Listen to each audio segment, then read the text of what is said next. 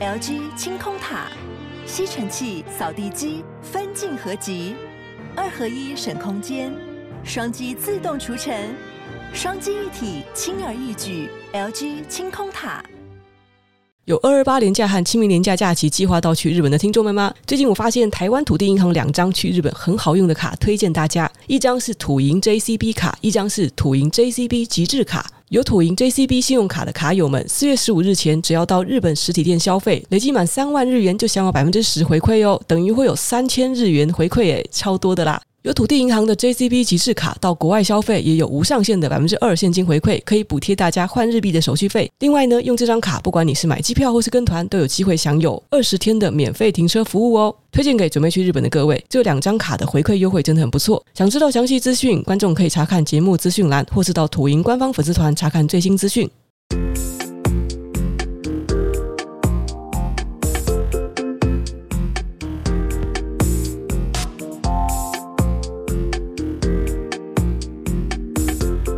今天这集 Podcast 会分为前后两段。是分为两次录的，我会把后面，也就是今天二月二十二号录的这个比较新的一段放在前面，来聊一聊哦，很多人已经等很久的关于纽西兰的见闻分享。那怎么会到现在才分享呢？各位啊，我之前有说有空再聊聊，但是我没有说是只限定在 Podcast 上面聊啊。像我记性那么差，然后口条又哩哩啦啦的人，当然是也是需要组织一下语言呐、啊。所以呃，我已经有陆续在 Facebook 和 Instagram 分享了贴文，就是。是写的一些琐碎的事情，我觉得还蛮细节的，有一些有趣味的事情，然后有一些我觉得是可能对纽西兰这个国家有兴趣的啊，不管你是要去旅游啊，还是要居住啊、移民啊之类的资讯哦，有有稍微分享在那边。好，那就是大家如果想看就是文字版的话，可以到 Instagram 或是 Facebook。那当然有很多人就是你可能还是想要听我说一说，那我今天就口头上来跟大家讲哦，我这个前四篇文章到底是讲了些什么？之前有分享过的，我是在二零二二年大概。十月左右，计划然后说上次说是年中，但好像也是算是下旬了。反正十月左右呢，我听说老朋友在纽西兰，于是我就决定要前往这个洋妹妹之国。那在去之前呢，想说都要去南半球了，干脆顺便去澳洲吧。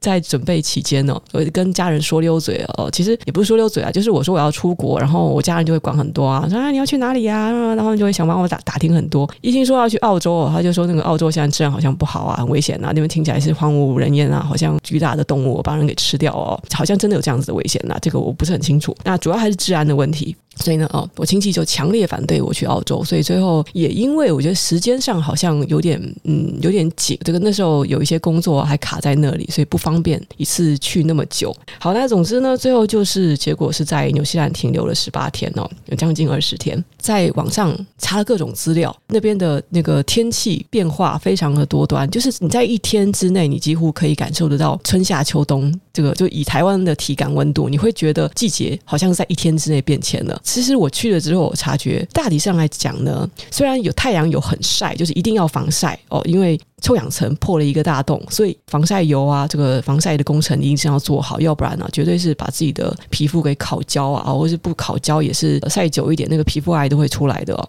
纽澳两国，他们每年患皮肤癌的人真的很多哦，不是我言耸听。除了晒之外，我倒不觉得那边就是算是热的。那边就算是夏天，还是比台湾的这个秋冬季节都都还算是凉快。尤其在南岛的话，根本就是是冷的地步。我觉得，如果是适应了台湾的气候的的人呢，你不要去听很多人讲说什么啊，你要带很多的衣服啊，什么春夏秋冬衣服都要带。我觉得不用哦。就说如果你是大概十一、十二、一二月去，就是南半球的夏天去的话。你就是大部分都穿短袖，不用带长袖，完全不用带长袖，顶多就是外套可以带一件薄的防晒的外套、防风的外套，然后再带一件厚的，但是是防水的外套，那个是登山用的哦，带两件外套就够了。如果你没有打算要去南岛的话，甚至只要带一件薄外套就够了，就是里面的短袖经常的换，然后薄外套哦，其实这样子就衣服可以穿很久。裤子的话呢，就穿长裤哦，不用带那种什么防寒长裤，就是普通的棉裤、长裤哦，或是。你要带运动裤，就是真的不能太厚，因为太厚的话，我是觉得还是有点热。要说最冷的地方就是登山哦，其实走冰川步道，如果有下雨的话会有点冷，那其余时间都还好。北岛的部分呢，我觉得最冷的地方就是。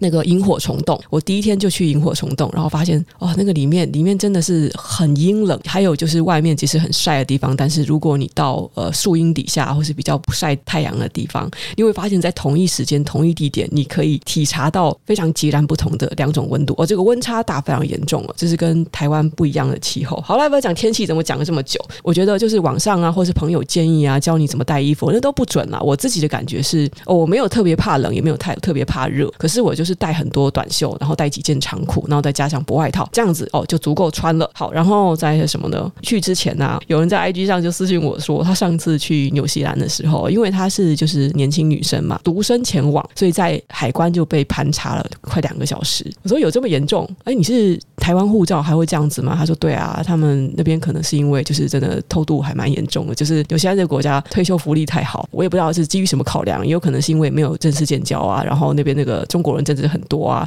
我不知道是不是因为有些政治原因啊，反正就是近几年呢，其实对 Asian 的那个女性哦，就是盘查的还蛮严格的。然后如果好死不死啊，你被查的时候，然后你行李里面又带一些什么中药啊、呃什么水果啊、就农产品啊之类的话，哇，就是你被盯上了，然后还违法的话，那个就他们对方会觉得，哎，你这个人真的是非常非常的可疑。所以呢，进纽西兰之前要注意他们的这个边境检疫的官方的这些法条哦，就一不小心检查到呢，你可能哦罚款还事小，你直接被遣返了，那个机票也就白买了。我本来想说，我这次去啊，八成的几率应该会阳哦，应该就是会得 COVID，就算打疫苗，我觉得我还是会得，就是因为呃我去了之后，我要跟两个团，我有两个晚上是住要胶囊旅馆，所以我觉得即使我防范的再谨慎，应该还是免不了会被感染，但是也不敢事先去买感冒药带带在行李里，因为我听说有一些感冒药它是含有伪麻黄素，尤其是台湾人很喜欢吃的日本类的感冒药，通常是一定含有伪麻黄素的。那运气好的话，可能海关不查；但是运气差的话，海关查的话呢，哦，就发现你带这个违禁药品啊，这个东西可以拿来治病毒的，所以在纽西兰会被查出来，就是禁止入境的。好，同时我就什么药都没买，然后我是去了之后，在当地的超市在买普拿疼，然后结果就是去了之后就真的阳了，所以还好带普拿疼就是可以退烧啊，治那个发炎的症状啊。不过咳嗽啊、流鼻水啊这些就没有办法治了。还好当时跟我同房的阿姨很好心提供了药物，我我也觉得就蛮厉害的。我就是在南岛的行程呢、七八天时间，我都是处于重病的状态，我一直这样子给他旅游，就是趴趴走就就就。年轻果然是不一样啊！我也在某方面来讲，我算是天选之人了。我周围人其实也没有看出来我有得 COVID 的，虽然我就说我有症状啊，那因为大家都咳咳咳咳咳，所以好像也没有人太在意，也不知道那个病毒的来源是什么。我不是有讲过了吗？我不知道源头是谁，反正一车的人我差不多都阳了。那我的症状，我感觉我并没有说特别的不舒服，就是很想睡。那我在车上的时候就一直睡。我们现在讲回来，就是在入境的时候，我觉得我已经算是非常的遵纪守法，而且我当时穿的十分的正式哦，就是穿了一件黑色的羊毛外套，羊毛衫外套，再加上一件那个紫色的衬衫，头发啊怎么整整齐齐的，然后还戴了一个这种很书生气的眼镜。我想说，我我看起来应该就算不是什么上流人士，但至少是善类吧。结果刚进海关哦，对方一看我的年纪，一看我是个女性。就是他们需要锁定的族群，特别呢，就是有一个中国大陆人，就你过来，你过来，在这儿等着啊，就叫叫我在在那个海关对面有个大厅的沙发上面坐，一坐就坐了先半小时，然后他后来再请我到这个移民局房间喝茶，然后里面就有那个两个白人，就分别对我进行盘查，因为那时候刚好傍晚哦，就是 Kiwi 的人啊，就跟加拿大人一样，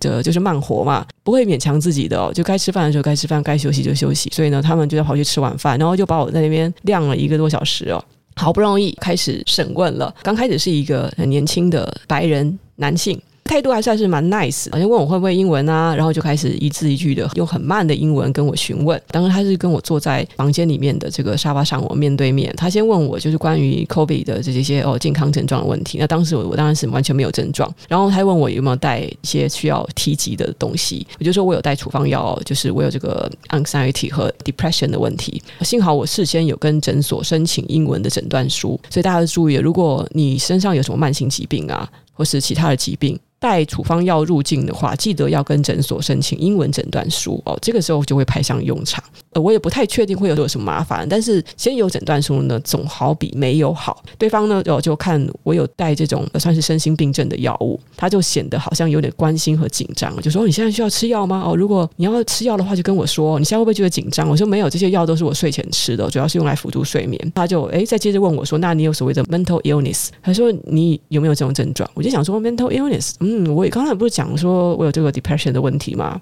然后他就说了情绪上的不稳定问题啦，我每个人都会焦虑啊，也会忧郁啊，所以他们不会把像是 anxiety 和 depression 划定成是 mental illness。然后他犹豫了很久，他可能不知道该怎么样去表达，他可能指的是像是哦精神分裂症，然后是比较有那种 aggressive 的行为的那一部分的症状。然后他说没有哦，好，然后他就安心的就是在我面前填写表格，做一个报告，就大概就是也是问了一些主要就是健康状况的东西。我又在那边就等待了一下，然后他们就请我到一个有一个很大的，就是隔着玻璃的问讯室。进去之后，就门就锁上了。当时真的就很有被审问的感觉的。对方是就看起来有点凶的一个大胡子的白人，我觉得这是来真的了。对方就很严肃，就跟我说：“你来纽西兰干嘛？有有台湾朋友啊？你跟那个朋友认识了多久啊？你在哪里认识的啊？”你朋友做什么工作的？你有联他联系方式吗？然后就是问了一些这种你在纽西兰的联系人的资讯，然后问到 我有没有存款哦，在台湾的存款，他问得很细哦，他就是要你写出数字，然后再问换算成纽币大概是多少，或是换算成美金。回答了之后呢，他就叫我把。银行的 app 一个一个打开，我当时是打开到第二个、第三个的时候，然后他就说够了，OK，他大概已经确认过数字。我猜呢，这是因为呃，他们很担心有人来纽西兰之后就跳机不回去了，然后到街头去卖身啊，哦，做一些色色的事情啊，就是可能会给当地治安带来困扰。毕竟是一个很多人都想要移民来的国家，这移民局就是要管这个的。那如果你在台湾，相对来讲，你有房产啊、其他的不动产哦、资金或是股票啊比较多一点，你是放。放在台湾那边，就放在你的家乡里的话，他就觉得你可能比较不会跳机。但他就是有这个相关的评估的方法，然后接着呢，哦，他可能又又在担心说我会不会在这里滞留太久。他除了问我在每个地方，就是每一天会在哪个地方住，很详细的记下来之外呢，还叫我把身上的所有现金哦，包括纽西兰币跟台币，一张一张的给排在桌上让他数。我觉得我当时报出来的资产加上我带的现金数字，应该都是蛮可观的，就可能对比一般的旅客来讲吧，应该是没有嫌疑吧。就我看起来这么震惊，看起来就是一副良民的样子。可是对方呢，就完全还是很怀疑我的样子，我也不知道为什么。然后他就问到我的工作，他就问说：“哎，你是做什么的？”然后我就说：“我以前哦，就是做 YouTuber，然后我现在做 Podcast，还有一些投资收入。”他就叫我把我的 Podcast 的后台给他看。他看了一下，估计也是看不懂，然后又问我说：“那你怎么靠这个赚钱？”我就说：“有广告啊。”然后他又问说：“那你还有其他赚钱的方法吗？”好像显然觉得，呃，应该还有其他的其他的管道。我只好跟他讲说：“我有 Facebook 粉砖，我在上面卖业配。”然后他就要求我把 Facebook 的账号在手机上打开来给他看。他应该是看不懂中文，所以他就问我说：“你这个是多少人追踪？”那我说：“这个大概二十几万吧。”然后他看到蓝勾勾就说：“这是一个认证账号，请你稍等，我要确认一下。”然后他就用自己的手机就拍我的手机界面，转身呢就走进里面的办公室。我都不知道他是怎么样，他要打个电话给 Facebook 还是他们有这个、相关的人员去联络。然后十几分钟后呢，他回来之后那个表情整个变了，就是变得柔和了很多，就突然很友好、他就说：“我们已经确认你的身份，你可以走了。”哦，突然就这样子结束了啊！我当下非常的惊讶啊！我给你们看这么多这个我财产的数字，然后这么各种我的什么联系人的方式哦，你们问了半天，结果你们只是因为我的 Facebook 有一个蓝勾勾就放我走了，这个这么有说服力啊！就是说这这样子可以的嘛？他就说对啊，我还看到说他好像就是把他刚才记的笔记就已经都都揉起来，就是揉成一团，好像已经不当回事，就确定我这个人好像是网红啊，KOL 啊，这个是跑不掉的啊。OK，我觉得他应该是觉得说，一个在网络上有经营社群的人，他不可能逃到国外去，还在街头这个卖那个什么，对不对？这不太可能了吧？好，然后他最后他就问我一句很有意思的问题，他说：“你这个名字是什么意思？怎么念呐、啊？”我就说：“这个是念囧哦，囧囧，这什么意思呢？哦，在中文里面就是 sad but bright，难过但是又光明的意思哦。我不知道该怎么解释，我就这样对他说，然后他就笑一笑，大概是觉得很有趣吧。然后就祝我旅途愉快，然后我终于走了。所以呢，关于这件事情呢，我的最大感想就是，原来蓝勾勾可以快速通关，哇靠，怎么相当于那个日本的迪士尼蓝那个 Super Express 的功能？那就这里各位哦，就是以后就不要再嫌蓝勾勾没有哦，蓝勾勾除了可以防诈骗之外，出国之后可以快速通关呢，诶，这个超有用诶，就赶快学起来哦，这个不是完全没有用的，我都是生平第一次觉得马克祖克搞出来的这个奇怪的制度，原来真的稍微有一点点。不算是装饰了哈，怎么光是通关这件事情可以讲十几分钟？好，然后我第一篇文章这样写出来之后啊，还蛮荣幸的，有一个在纽西兰的律师啊，就写信给我说他是在奥克兰当地的律师事务所工作的人员，然后他很高兴就看到我写的分享，他本身呢是移民局事务相关的这个方面的专家，以后呢如果关于纽西兰入境啊，或是哦有兴趣移民的话，有任何问题就可以找他，就谢谢谢谢这位律师哦，以后如果我需要他帮助的话，我第一个应该是就会先。找他就是蛮难得的，我没有想到在 Facebook 的读者中居然也有纽西兰人啊！我一直以为，因为纽西兰其实并不算是台湾人很喜欢去的一个国家，那更别提说要去那边移民。那近几年，因为在那边的中国移民哦实在是太多了啊，就台湾人好像也越来越少趋势哦。也有可能说近几年台湾人要不然有钱的要死的留在台湾，那过得很爽哦，没钱的人也没有办法再出去 啊。近几年我感觉是这样子啦。纽西兰的退休福利到底是多好啊？那其实，在去之前，我要稍微查一下，然后后来我听当地的导游分享，大概是我想的那样子吧。要说好嘛，除了这个这个教育方面的福利很不错，我觉得就跟澳洲跟加拿大都差不多，毕竟都是英联邦体制的国家哦。他们的退休制度很有意思，就是不管你在退休前是赚多少，他们退休金是一视同仁的。你以前呢、啊，就算你是做大楼警卫，还是做城市设计师，还是做什么财务主管哦，你退休之后每个月领到的养老老金就是固定的啊，顶多就是它有一些 bonus 会有点不一样，像是单身的人每个月就是大概台币三万四千块左右，非单身的人每个月是五万左右，再加上在职的时候，人家就是根据你之前赚多少，公司会提拨个人公积金。月薪是三趴，这个有点像什么？台湾也是自主提拨四趴，对不对？四趴六趴，那这样算一算嘛，就是纽西兰平均月薪大概是七万六千块，然后呢，再加上呃，如果你有提拨个人公积金这样子持续下去的话，那政府奖励每年在有两千八到一万之间，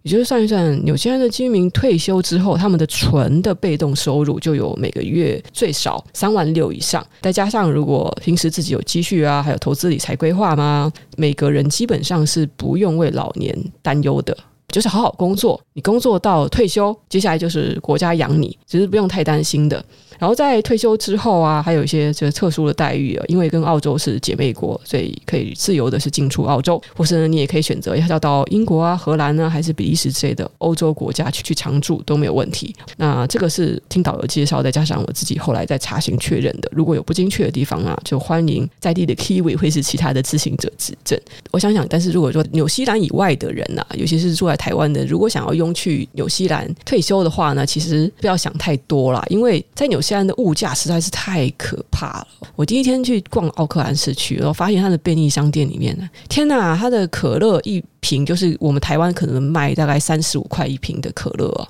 它那边要卖一百二十块，真正比台湾贵三倍。然后在这个量贩型超市啊，除了像是牛肉啊、羊肉啊、蛋奶啊，也就是当地的特产呢、这种他们本来就是畜牧业特别发达嘛，但是价格呢，也不过就是刚好跟台湾持平的程度。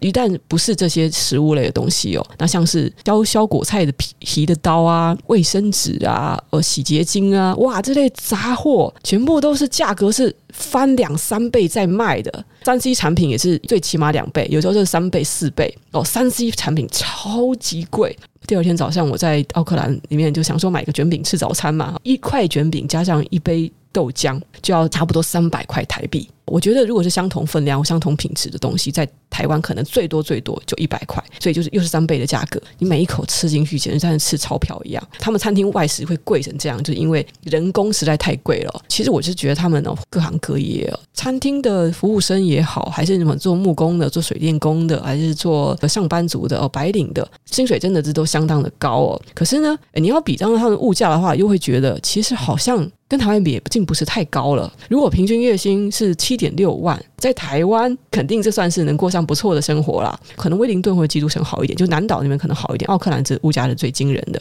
就是光是讲奥克兰哦，这个我觉得哦，七点六万月薪大概你这个跟月薪两万多三万哦，住在台北是差不多拮据的啦。所以呢，我结论是呢，如果你是赚台湾的钱，然后跑到纽西兰去花去退休的话，完全不划算了，太辛苦了。为什么还是有人要来讨生活？我觉得原因就三个，就一呢，就是你原来住的地方实在是太烂太烂了，就可能是那种不发达国家的某个农村小地方之类的环境啊，加上薪水待遇啊，那各种不满意哦，才会觉得说来这里，我就算饿肚子我也要爬过来。第二呢，就是你真的超喜欢羊咩咩哦，超喜欢满山满谷的牛跟羊啊，你看了心情就好啊。然后你也喜欢户外活动哦，因为这里的户外活动真的是特别多，环境好哦。虽然太阳很毒，但没关系，皮肤癌是以后的事情。就喜欢良辰美景。有喜欢悠闲恬静的乡野生活，你不在乎这个 WiFi 有够烂，就是喜欢 get offline and stay fine 啊，这个就是你想要的生活的话，来纽西兰或许觉得不错。那但是我觉得最重要的呢，这个对于很多人来讲的一个先决条件，应该是你不缺钱呐、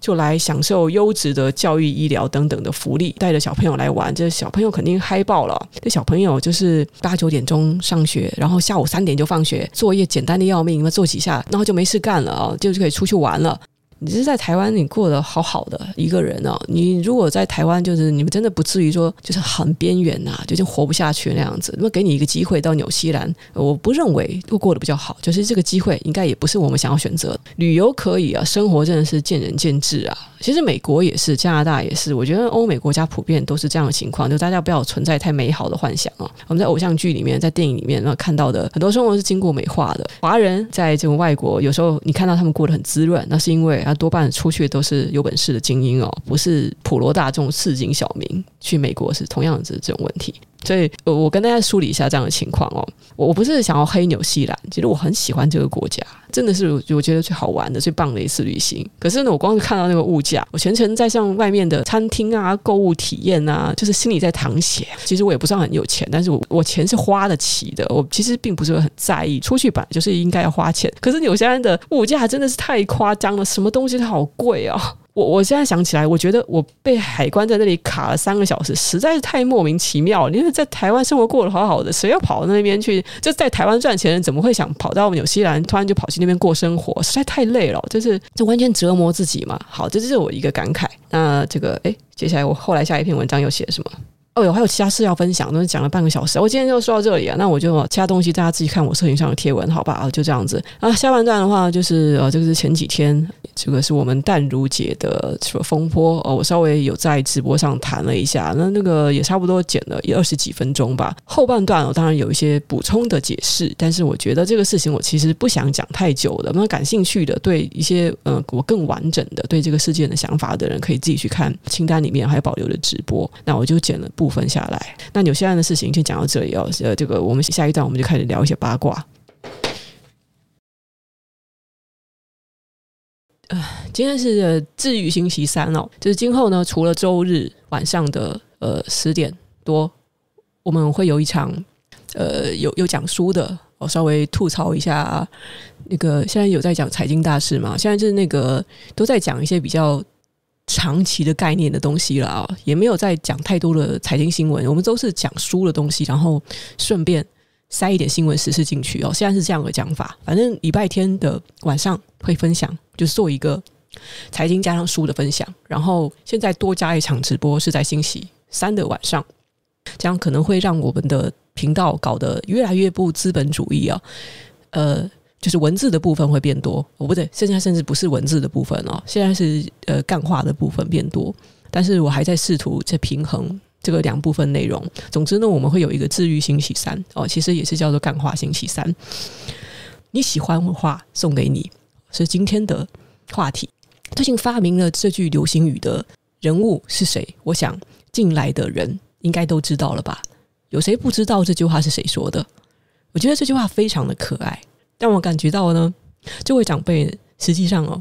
发那篇文章呢，还是出于一个很讨人喜欢的目的，但是没有想到，仅仅因为用词的不精确，引起了言上。那至于这个言上的过程哦，我我没有很紧密的观察，只是我第一次哦发现这件事情好像有一点苗头的时候，是在我的 Facebook 上面有一个图文创作者，他在自己的个人账号说，现在已经有公众人物开始抛出用 Midjourney 这个 AI 绘图工具，就是在 Discord 上面的这个 Mid Journey Midjourney 其实一个是一个，它是一个工具，但是 API 它可以用在 Discord 里面输入，就输入一些代码，然后去生成，呃，去生成用 AI 去生成绘图哦。所以严格来讲呢，这个工具应该叫做 Midjourney，而 Discord 是它这个 API 所使用的平台。好，Discord 的话呢，就是它是一个社群软体哦，有玩游戏的人或是有玩币圈的人可能比较知道这一位图文创作者。他就说，现在已经公众人物居然如此狂妄的声称 AI 画的图是他自己画的图哦，他只是很简短的，好像发出了这一句有点愤慨的文章，很很简短。然后呢，接着在留言就发了好几张截图。我一看说，哎呀，这不是淡如姐嘛？就是好像是淡如姐，呃，她写了一篇文章说，最近在练电脑绘图，哦，这是她花了二十个小时画出来的图，现在很快了。其实，当我看到这几句话衔接的时候呢，我立刻就知道他的意思，但是好像被人家误解了。因为有很多人可能不知道，吴淡如本来就有在练绘画，所以呢，他这句话几句话他没有很详尽的说明。他说的画了二十个小时的图，是指他他用以前他传统的绘画方法画亚克力画的话，的确是要画几十个小时的。所以呢，他的意思是说，他最近是在练电脑绘图，然后呢，他的这个绘图花了几十个小时，但是现在很快了。只是他这句话就是他的文法上就转的很奇怪，太过的精简，而且他这样他没有写到 AI，而是说什么电脑绘图，然后只是直接的转到一句意思，就是现在很快了，然后就贴出了那张图。我看到他的这个截图的时候呢，我心里本来想有点想要还价，因为我看到这个图文创作者当他贴出那篇贴文的时候哦，我马上就知道哦，就是这个会产生一个误解。首先，我们先不谈吴淡如没有写出这是 AI 绘图，而是说这是他在练电脑绘图这件事情是不是混淆了概念？这会引起人多大的愤怒？而是。他先起这个，他画了几十个小时画图，然后说现在很快了。这件事情很明显被人当成他在画同一张图，而且被人当成说他说几十个小时以及现在很快了，这是同一张图的事情。没有，他其实前面一句话他是在说他以前的绘画，然后后面那句话他是在说现在他所使用的 Midjourney 这个工具很快了。这一个没有前文脉络的情况下，而大家也对他不了解的情况下，一定会以为他在声称。这是他画的图，其实很简单，就是吴淡如他经营一个这么大的粉丝团，他所有的文章呢，他是在面对他的粉丝说话的，你懂吧？我马上就可以理解，因为他预设所有的粉丝都是了解他的，即使有误会也没有关系。这就像一个刚学会了一个新新东西的长辈，他就想跟大家炫耀，你看，这是我画的图哦。然后他事后当然也可以解释说，你看这个就是这个这个工具哦，我相信他早就已经准备好要跟各位介绍什么 AI 相关的工具了，他没有必要去回避，只是就他有他的这个这个排程，就你看他着迷一件事情，他会不会去进一步做介绍？以他人生实用商学院的这个一项去很接地气的主题，他会去做。所以我刚刚他的第一句截图的时候呢，对于很多的不熟悉吴淡如的插画家来讲，哇。马上我知道一定会误会，但是因为我我有在一上追踪他，我知道他前一段时间他一直在练练画画，是练那种传统的画画，所以我知道他是什么意思。但是这句话让很多人误解了，就会以为他是在炫耀说他的画技，然后吴淡如也没有察觉到说他说的话用词不精确，然后省去各种前文脉络，会导致这样子的误解。在之后呢，更糟的是呢，这件事情产生了让不熟悉、不认识他的人的误解的下一步骤。不了解他的人的反馈是什么呢？第一个，他们可能不确定吴淡如是什么的意思，或是说他们以为他们知道吴淡如是什么意思，他们以为吴淡如就是想要冒充哦，就是假冒他画的这张图，所以他们用很不客气的语言指点，或是提醒，或是告知吴淡如，是明明就是 AI 绘图，不要说是你画的，呃，甚至可能用更难听的话去回他。然后这件事情很明显的是不认识、不了解他的人。误解了他的意思，然后所做出来一个，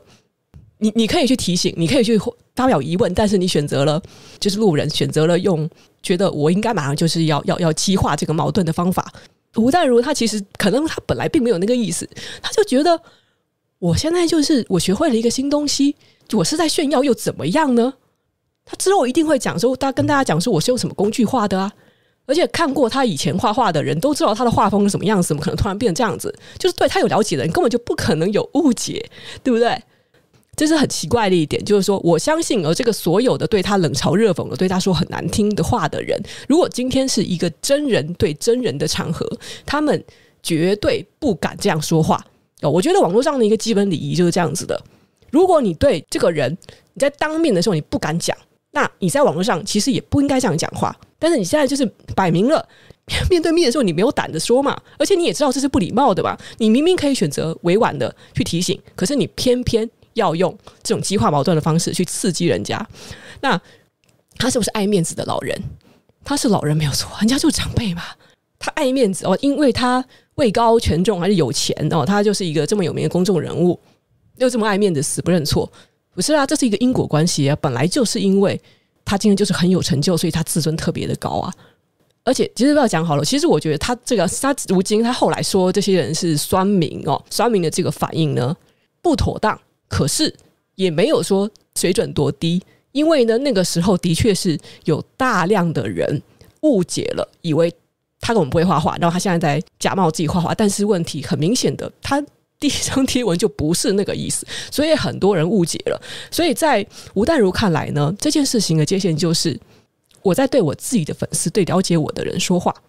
很多人冲上来就先骂我，尽管那可能到后来呢，也有一些人是理性的提醒，但是对于那个老人家来讲，他那个时候被冒犯，然后被被惹怒了，就算是十个人中可能有一半以上的人是理性提醒，但是对他来讲。他不会去讲说哦，你们一二三个人哦，A B C，你们很礼貌，我接受你们的建议。哦，说你们 C D E F G 是酸民什么什么的，然后我要对你特别，他没有，他就是对他来讲，他只会感觉我在对这一群人说话。那这一群人这里面的对他的刺激、惹怒的感觉，当然也是被他的主观情绪所放大了。所以他会觉得，他就直接就很情绪化的把所有人就是划分为酸民，而的确实际上那个时候有很多就是呃，有时候我们是这样子的啦，这是一种换位思考的问题，就是尤其是在一个言上的程度来上，你会发现，即使他澄清了，可是这就是一个不对等的沟通。我在很久以前在讲。关于网络霸凌的时候，我就已经说过这件事情了。酸民或是说这个做围剿、做攻击的这一群人，他们一百个人有一百种意见，哪怕是其中的二三十个意见误会了公众人物，误会了这被攻击的人，这些人他们被驳倒的时候，他们也不会道歉啊。所以他们凭什么再去要求对方一定要针对他们做的某件错事道歉？其实问题是这个标准，你放到这些人身上，他们也没有道歉啊。就是这是一个不对等的沟通。现在就大家叫他死不认错，但是吴大荣他心里更更会去介意的事情，一定是你们最开始的时候就误解我，你们也不道歉，所以这就像是小孩子吵架一样。他有他的坚持，他觉得说这一群人，这一群对我不友善的人，或者说这一群不了解我的人，我把他直接就划分成为一个群体。所以你们现在变成了一种，他就是一个人。所以我现在在对这一个有很多的人组成的一个群体说话。我们把事情搞得单纯点，他在假定自己对一个人说话。你们其中的做的好事跟坏事，也都把他被归类为一种个性、一个人格。他并没有分得那么细，这个人格就是一群不是他的粉丝。他并不想去再借分更细了，而对他来讲，他其实也没有再涨粉或是做各种多余的操公关操作的必要，根本就没有。当然，我们先不讨论说这个什么长辈啊、爱面子啊什么的，因为同样一件事情哦，我阿嬷还是我哪个婶婶，我哪个长辈，不要说今天被几十个人、几百个人在那边误解，然后被一些很难听的话在网上这样刺激一下，他们是不是都拉不下面子？他们可能都会气急败坏。不要提说是这个是不是从网络的原生 原生代走出来的？他就是一个一般老人，很过分吗？我觉得后来的对话呢，又开始演进成说他为什么死不道歉？他就是搞不清楚电脑绘图跟 AI 绘图的差别。我这样讲了，我现在都已经出社会，我已经多少年了？一直到我三十几岁的时候，我爸爸都还在问我说：“啊，你是不是画图的人呐？”然后我就要跟他矫正说，我在大学的时候学的是电脑艺术设计，但是我不是画图的人。如果从我十几岁大学的时候，我一直讲到三十几岁，我一直拼命的想跟我爸解释，我不是画图的人，我是做电脑艺术设计的人，而且我已经不做设计很久了。后来我在做自媒体，我在剪辑影片，我已经说了不知道几十次了。我爸爸、我姑姑，他们到现在都还在问说你是画图的吧？然后有时候甚至还会介绍他们的那些长辈朋友说，哎，他会画画。他们就是搞不清楚，那讲几十次 几百次，他们就是不懂。很多人哦，就是都还要在跟吴大如解释这个 AI 绘图、电脑绘图 这件事情的时候，我就哇哦，其实呢，他不是假装，他今天就是试了一个工具，然后他觉得很奇怪，啊这东西就是电脑绘图啊。哦，就像我的那些长辈们，他们就他 们都认为说设计就是画画啊，不是吗？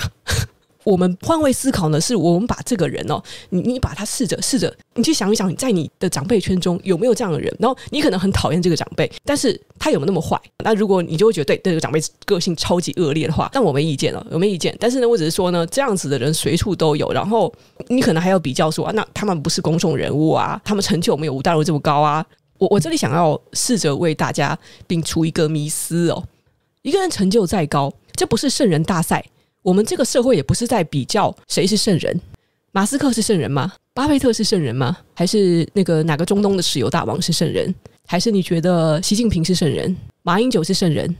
做一个好人，做一个从来不得罪人的品性优良的好人，其实对大部分来讲是你的能力完全所及的，那个是简单容易的事情。但是反而是你要在一个领域里面有所建树，那个才是相对难的事。这个东西根本就不能混在一起谈。就是好像我们觉得说一个人哦，他成就很高，他是一个什么领领域内的专家什么的，所以他就必须要达到我们期望的道德标准。其实完全不是这样子的。我不是说，所以这些人呢，我们就不可以对他有更高的道德标准，而是说，我们从来对他们的期望就没有必要那么高。因为吴淡如就是一个有恒心、有毅力的学霸，过去他是一个成功的作家，然后如今是一个呃很会赚钱的人。以老一辈来讲。活到老学到老，对于自我精进是有一定要求的，这是他的值得我们学习的品格跟人格特质。他有他很厉害的地方，但是很厉害的地方绝对可能是不包括圆滑的做人，不包括谦虚。如果我们硬是要把这种温良恭俭让所有的这种为人处事的，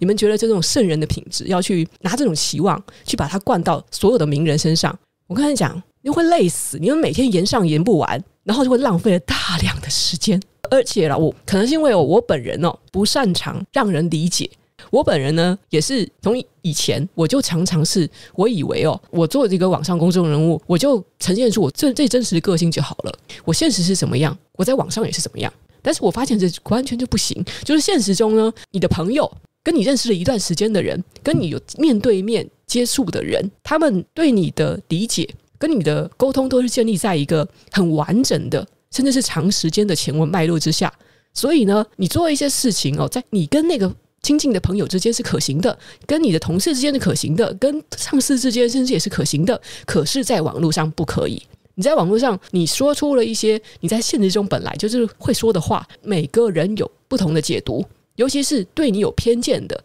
不熟悉你的人。更别提说网络很多人呢，他们在不了解你的这个前提之下，但是他们会自以为了解你，而去放大以及过度解读你的行为。有时候可能发生一些事情，就是我打比方来讲，以前我好像非常批评说：“哎，你的粉丝在攻击别人呢，你为什么不管？”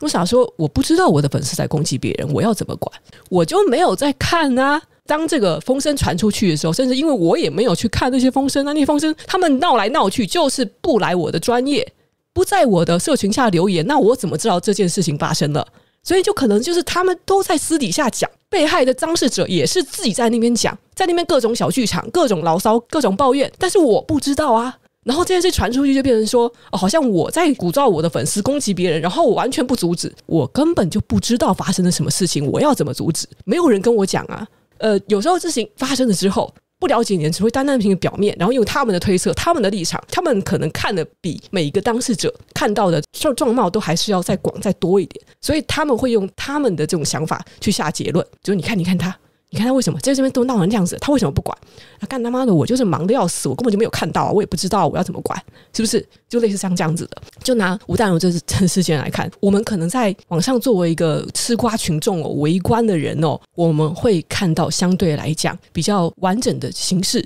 所以呢，每个人都会觉得，哎呀，我知道该怎么做了哦，这个这个很不行啊，怎么会这样的哦？大家都聪明的跟诸葛亮一样哦，都是军师，每个人都指点江山哦，但是呢。为什么当局者迷？因为你用这个非常微观的、主观的，在他的那个位置上想一想，你就知道他面对的是什么，他经历的是什么，然后他的心理状态是什么。在吴大勇来讲，他感觉。只是一件很小很小，他是在那边小小的炫耀一下，然后用加用字不精确，他根本就不是想要假冒这幅画是他画的。他说的是画了几十个小时的画，这是他以前的那个传统绘画，现在很快了，然后就被误解成说哦，你看他在说说什么，这幅画是他的手工绘画，他没有这个意思。所以第一句他被误解了，然后呢，被很难听的话刺激到，然后他就很生气。然后这时候呢，有一些人开始理性的开始试图跟他沟通，但是他在气头上，你要他怎么去，就是他会觉得说。我被误会了，我还没有说要道歉，然后你们这些人就要我道歉，在他心里看来是不是这样子？这一群人呢，哦，就是被他化作为一个人格的这群人，他们可能会跑到别的地方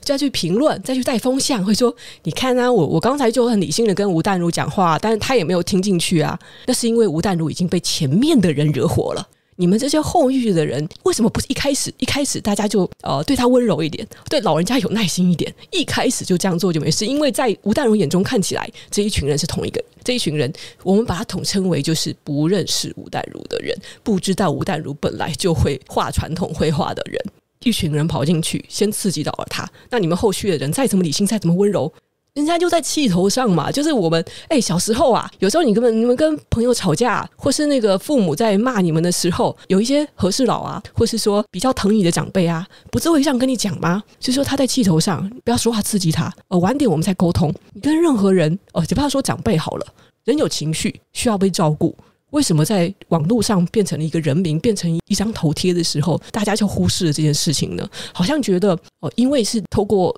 电脑语言发出去的文字。所以情绪就可以被忽略，因为那是一个公众人物，他应该逆来顺受。所有的环节纠结于说他错了，他为什么不认错？然后他为什么后来要死凹成这个 是 Discord 什么东西的？跟他怎么解释都没有用。后来他还在讲是 Discord，我跟你讲，我我完全相信说是因为他其实没有很懂，他真的没有很懂。就跟我爸还有我姑姑他们，就是都已经十几年过去了，他们还是觉得我是画画的人一样。好，就是因为这个，我觉得是一个。嗯，我说出来之后，我感觉我也会惹麻烦哦。我不知道我有没有解释的很好。我想表明的就是哦，当这件事情后来演变成开始各大 KOL 都在评论这件事情，包括我朋友圈的人也开始讽刺、指点吴淡如怎么样怎样做不对，应该怎样怎样做的时候，哇！我真的没有想到说，怎么可以闹得这么大。嗯，我才跑去吴淡如的粉砖，然后我看到呃，他很多小编啊在在封锁人啊，然后他就开始骂酸民啊，而且还有很多错字，我真的不懂这个这个怎么回事哦。呃，这一系列操作哦，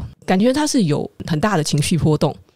呃，因为看起来是他的所有的什么什么业配啊，哦，其他的什么 podcast 啊，什么所有东西都是正常产出的啊。我发现是没有影响到他的工作。他可能真的是一个 是一个脾气火爆的人，然后他现在就拉不下面子，然后在很多人眼中呢，看起来变成了一个大笑话。那个当下，我感觉到的一个有趣的观察是在整个风波中呢，吴淡如输了吗？有人在讲说吴淡如他赔上了名声哦，明明就是个很简单道个歉的事情，他赔上了名声。我稍微厘清一件事情哦，其实对于这种在网络上面用声量来赚钱的人来说，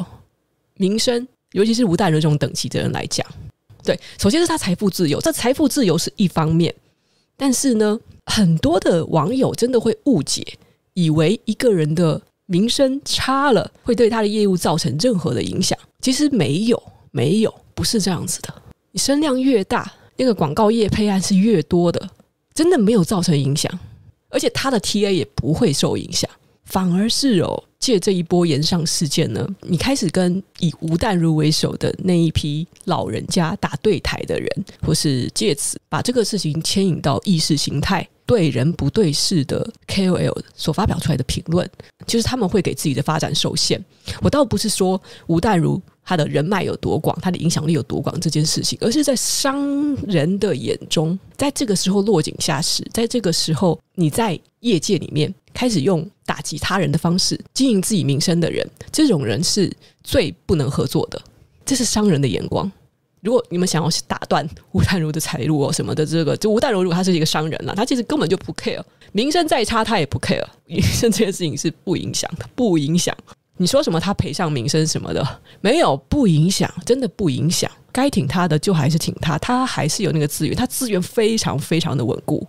而且就是他认识人都知道他为什么这样，就你啊，就是所以所以呢，我觉得 KOL 这时候在讲说什么吴淡如在败坏自己的名声啊什么的，这种说法有点自嗨哦，不要想太多。这个是让他的粉丝更挺他，然后让商界的人士呢更拨清了很多文青啊，呃，很多这个喜欢蹭啊、喜欢借势的这些人的面具哦，就是在这个炎上事件中，你看到群魔乱舞，人民群众以为的正义之士哦。他们可能在这个当下做了一个并不明智的选择，而其中其实最大最大的输家是谁？就是一群我们也不是靠流量在赚钱，我们也从中其实得不到任何好处的随之起舞的所有乡民是最吃亏的，因为我们完全是在浪费时间，我们是在成为了流量中的一个数字。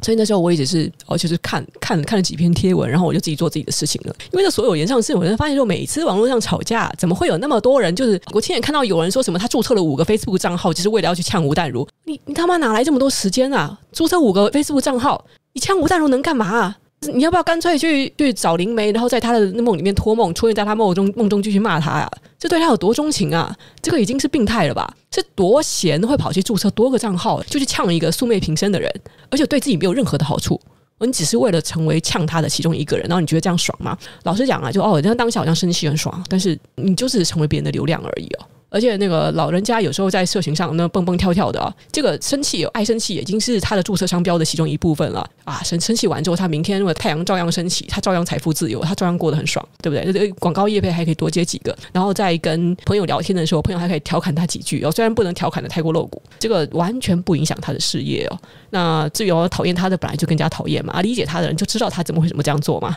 就是这样子嘛。你说这是一种代沟吗？我感觉就是这件事情没有这么严重。你要我选边站的话呢，我跟你先说，在这整个事件里哦，就算被人瞧不起也没有关系。我最不敢结交的就是这个时候在落井下石的人。而吴淡如，我要结交他也不是因为他有钱，而是我知道这个人是一个性情中人。我同意九妹说的话，他这种直率的性格非常火爆的个性，就是长辈常有的缺点。但是呢，你摸清了他的个性。其实那个是很可爱、很单纯的。你可以讲那个是肤浅吗？那个是什么没有厚度？我宁可跟一个骄傲且单纯的人成为朋友，我也不想跟一个谦虚但是心里很复杂又有心机的人交朋友。